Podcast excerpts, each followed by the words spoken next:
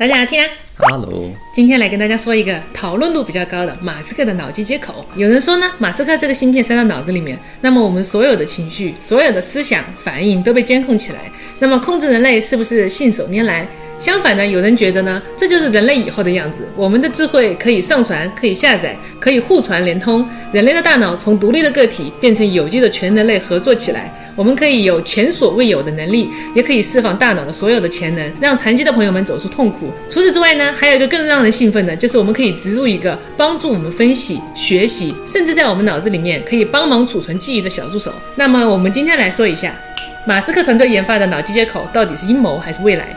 我们当然是一个外行看热闹的心态来看这个脑机接口的啊。那么，到底是不是阴谋呢？我的一个不成熟的看法是，不是阴谋，不是阴谋，是不是阴谋？不要紧张啊！我也不是狂热的马教分子啊，我也觉得马斯克马哥说的话，实际里面有八句是 BS，都是吹 NB。不过呢，我也有三个理由给大家讲一下为什么不是阴谋，跟大家一起分享。你居然觉得这不是个阴谋？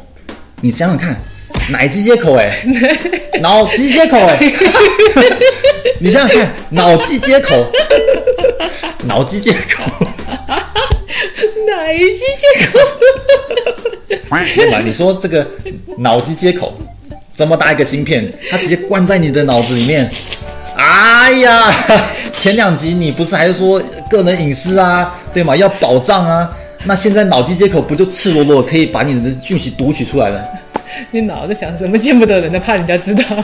没有不不不啦，你想想啊哈，今天他们如果想要控制你，嗯，他只要稍微把你植入一点点概念到你的这个晶片里面，不就可以控制你了？奶机接口。啊，说起来啊，所以我们今天一起来梳理一下，这个科技到底是为人类造福呢，还是造孽？好，这次马斯克被大家讨论的最多的就是这次 Neuralink 实验的小猪展示。他这次展示呢，就是把一个芯片植入在小猪的脑子里面，和小猪呢共存了两个月，小猪的各种状态没有受到影响。同时，他们用技术解读了这只小猪的动作，同时对小猪的下一个动作做了一个成功率还比较高的一个预测。马斯克说，这次的实验成功了，所以他想要在接下来的一年内挑战把 Neuralink 的芯片植入人类的头里面。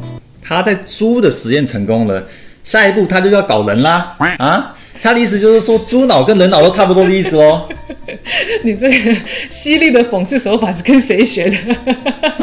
他是说，如果成功植入，那么我们就可以用意念召唤特斯拉，就是哎来呀来呀来呀，然后 zoom 就过来了啊！甚至你还可以说把意念转化成数据，变成信息，比如说像残疾的朋友，他可以操纵一个电子手，帮他拿一下这个水杯啊、吃零食啊这样。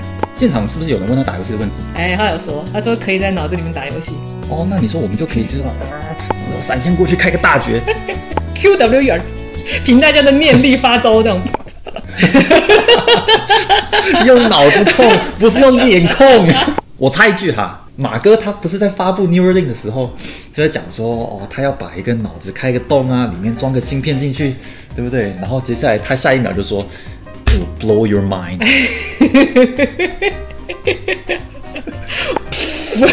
本来我还想说他不是阴谋的，现在他一说就更像是一个阴谋。非常有嫌疑。当然，我还是要说这不是一个阴谋啊，因为这次的展示呢，很多公众人物都把马斯克吹爆了。很多那些大 V 都说这什么是人类又向前迈了一步啊！说如果这些知识能够从脑机接口输入啊，那那些有钱人就可以买一些更厉害的知识扩展包，扩展他们自己的大脑。他们的意思就是说，比如说有钱人，他们能够有更多的资源、更多的方法去获得一些更厉害的知识。比如说，如果这个有钱人用钱买了爱因斯坦的资料，存在他的脑子里面，那你再怎么寒窗苦读，你都打不过他，对吧？我们的阶级跨越是靠我们寒窗苦读，用知识创造财富，同时也要看这些有钱人家出几个败家子，出几个地主家的傻儿子，让他们跌下来几个老屁股，这样我们才能填回去，完成了一个财富的循环。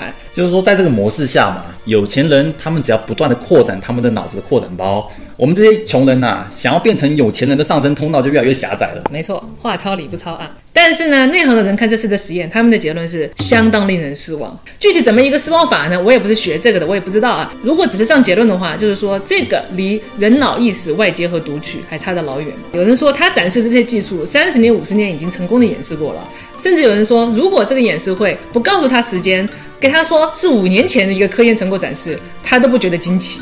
就是里面他们唯一拿得出手的技术突破，就是说他们这个脑机接口的这个芯片，马斯克优化的还不错，做的非常小，而且呢植入也非常快。但是从其他的角度来说的话，这次演示对于那些同样是脑机接口的许多公司来说的话，都不是一个很大的创新和突破。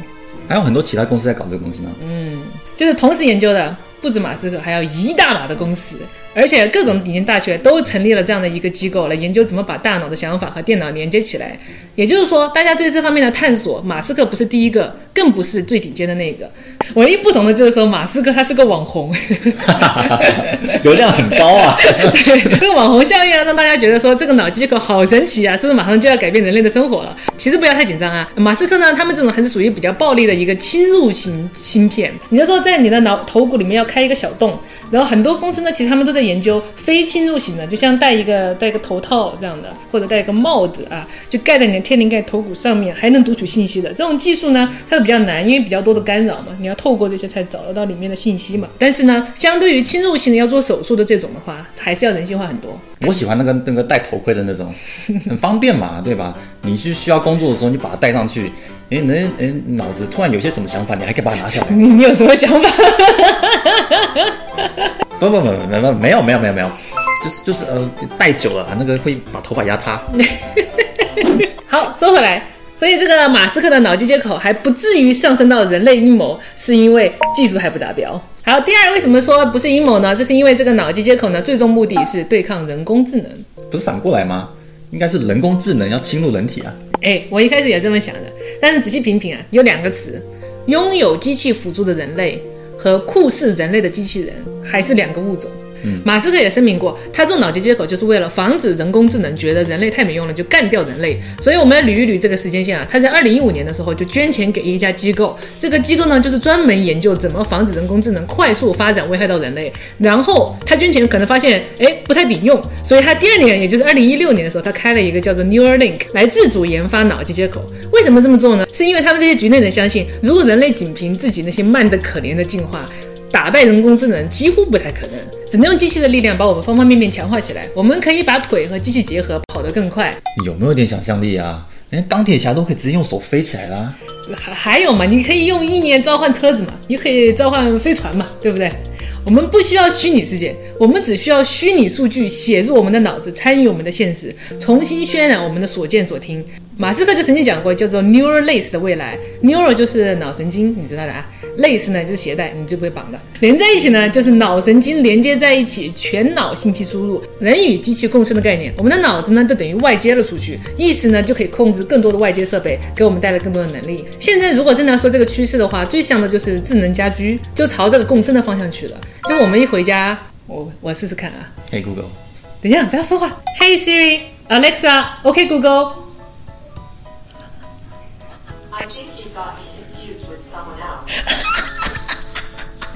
对吧？这种智能家居，如果人脑接口成功了，我们就可以用意念开灯，或者你做什么动作，它就可以马上对你做出个扫描。比如你一打开书，这个灯就亮了；一进厕所，现在不是还有那种智能马桶吗？真正你一进来了，这个马桶盖不就开了吗？那个马桶圈不就热好了吗？就差一个机器人给你地址了。哦，你还要一张吧？其实现在的智能手表也有这个趋势啊。哦，他们现在都是做越来越小，越来越精致。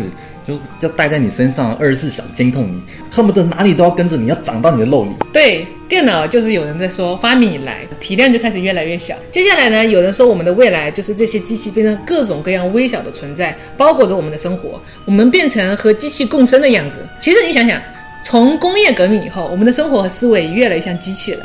以前的劳动的时候，我们是猎人，我们还是农夫的时候，我们的社会的时代。起码还可以每天看天吃饭，一年四季还有个劳动的起伏，对吧？现在我们的生活就是大家必须要日复一日的工作，挤地铁、参加会议。而且大部分人，他们觉得自己的工作都是枯燥无味、重复的无用功。可是你也没有办法改变这一切，甚至社会对每个人的期待也像对待一个机器人一样的，对你的学历、对你的工作经验打分，你的成功程度就靠你的资产和财富来衡量。你要朝九晚五的工作，还要定点打表吃饭。吃饭它有一个标准，你很啰嗦的，什么荤素搭配啊、卡路里计算啊。对吧？我就吃个什么差不多的菜，吃个差不多的饭，我是个差不多的人，嗯活得差不多就好了。差不多嘛。好，扯远了，说回人工智能和人脑共存的事情，我们甚至可以说，如果我们的意识可以操纵旁边的机器做事，那么我们两个意识交流，比如说我想跟你讲话。我的意思就嘣儿传过去了，我不需要组织语言，你也不需要理解我的语言，然后内化我的语言，我的这个意图呢，就可以免失真的传给你的大脑，进行一个非常完美的交流。嗯嗯嗯嗯嗯，如果再把这个思路延伸下去的话，比如说在我们学习的时候，学历史的时候，我们只需要全息的调出当年的一些场景，我们只要快速简单的经历一遍，呃，这种体验会比透过文字、透过书、通过理解、脑补要快速很多。啊，而且那个上学的时候作弊多方便的嘛。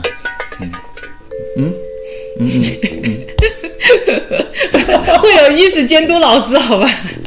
这个真的不是我乱想的，这个就是脸书的扎克伯格，他说未来有一天，人类将不再局限于图片和视频，我们可以在线分享一个非常完整的感知和情绪。就像我们上次讲的，云端意识上传。对他们已经开始做了，脸书已经秘密的请了几个神经系统学科的专家，在一个保密的部门叫做 Building A，已经开始研发这个充满野心的项目。哟，这么机密的消息哈，被你一个足不出户的家庭主妇给给知道了。我是想说，这个事情非常的矛盾啊。为了活得更加的舒适，我们势必要人工智能来分担我们一些枯燥的生产工作，但是我们又非常害怕这个人工智能会有一天取代的不是我们的工作，而是我们。所以，除非有一个强大的力量强制所有人不要再研究人工智能了，但是这个研究只要一开始了就很难回头了，就像一个潘多拉的盒子啊。那么势必我们就要研究脑机接口，把我们的身体强化，以保证我们在将来某一天和人工智能对抗的时候还有胜算。不过呢，第三最后一个原因呢，就来自一个非常有趣的观点，它就来自于凯文·凯利的书里面提到了，当人越来越和机器共生，机器人也设计的越来越靠近人，那么接下来的伦理问题可能没有我们想象的那么激烈，因为两者可能越来越接近了，甚至到谁也离不开谁。你是说凯文·凯利吗？对啊那个那个作者 K K 啊，对对对对，就是那个《骇客任务》里面啊，导演他要求他所有的演员都要把 K K 的书看过一遍，不看就是炒鱿鱼的那个 K K 吗？啊对啊对啊，就是那个 KK 哟，啊你也知道 KK 啊？是啊啊，你这个家庭主妇你也看 K K 啊，了不起。很有意思啊。K K 的观点是说，不太需要考虑人工智能对人类的威胁，因为人类最终会和人工智能合体，两个人一起共生，越来越像对方。这两个物种呢，在凯文·凯利在书里面引用了这么一封很好玩的信，它里面是这么写的：“亲爱的布利斯先生，我非常支持你有考虑人类来担任这个工作，因为正如人类的名字里所强调的，人类是有人性的。”他们可以向客户传递一个非常真挚而关爱的感觉，有利于建立一个更好的客户关系。而且呢，人类每个个体呢都是独一无二的，很多情况下，观点的多样性是对大家都有益的。而人类由这样多样的个体组成的物种来说，它们的多样性是无与伦比的。除此以外呢，人类具有直觉。这确实他们即使在没有任何条件输入的情况下，可以做出决定。很讽刺。最后，人类善于变通，因为我们的客户可能会提出各种充满变化、不可预知的要求。拥有这样变通的能力，让他们在这个岗位来说非常重要。基于以上几点，请布利斯先生仔细的考虑一下人类吧。完。这个挺有意思的哈。今天今天被摆成是个物种，需要去跟人工智能做 PK，去角逐一个工作岗位。甚至那个收信的布里斯先生，你都不能判断他是人还是人工智能。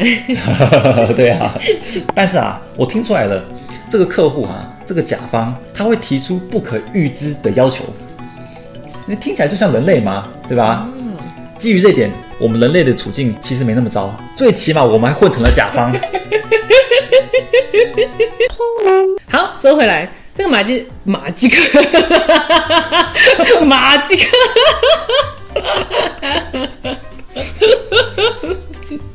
马基接口，马奶机接口，奶鸡接口，奶鸡接马口，奶鸡不对马嘴。牛脑不对马鸡。